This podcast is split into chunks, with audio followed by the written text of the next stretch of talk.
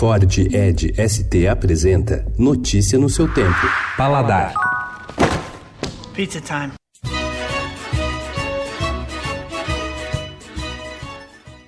Com as dicas valiosas dos seis especialistas entrevistados pelo Paladar, os que comandam as pizzarias mais bombadas de São Paulo, é possível fazer uma pizza profissional em casa. Ouvimos André Guidon, da Legeira, Felipe Zanuto, da Pizza da Moca, Gil Souza, 23 anos no balcão da Veridiana, Luciana Espina, da Pizza da Queijaria, Pocho, da Brasa Elétrica, e Luciano Nardelli, dono da premiada Carlos Pizza. Eles garantem: o segredo está nos detalhes, a proporção e a qualidade dos ingredientes, o tempo de fermentação, a temperatura do forno e a textura do molho. Para você ter acesso à receita profissa dos chefes, é só acessar paladar.estadão.com.br.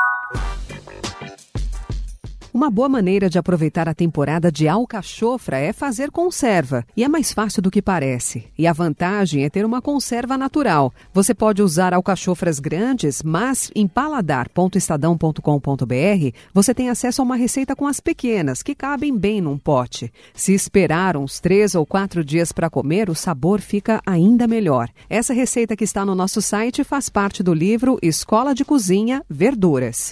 Se você ficar uns dias sem passar pelo Baixo Pinheiros, em São Paulo, com certeza vai achar novidades quando voltar lá. Não param de abrir restaurantes e bares com o jeitão despojado que já virou o estilo do bairro. Dessa vez, a novidade é o Filó, que abriu essa semana e ainda está em soft opening até hoje, oferecendo 30% de desconto no valor da conta. O restaurante tem o feitio do bairro, com pé direito alto, telhas aparentes, chão de cimento, mesas e cadeiras simples de madeira. É um lugar simpaticíssimo, com mesas em um terraço e o cardápio original, com foco na cozinha mediterrânea oriental.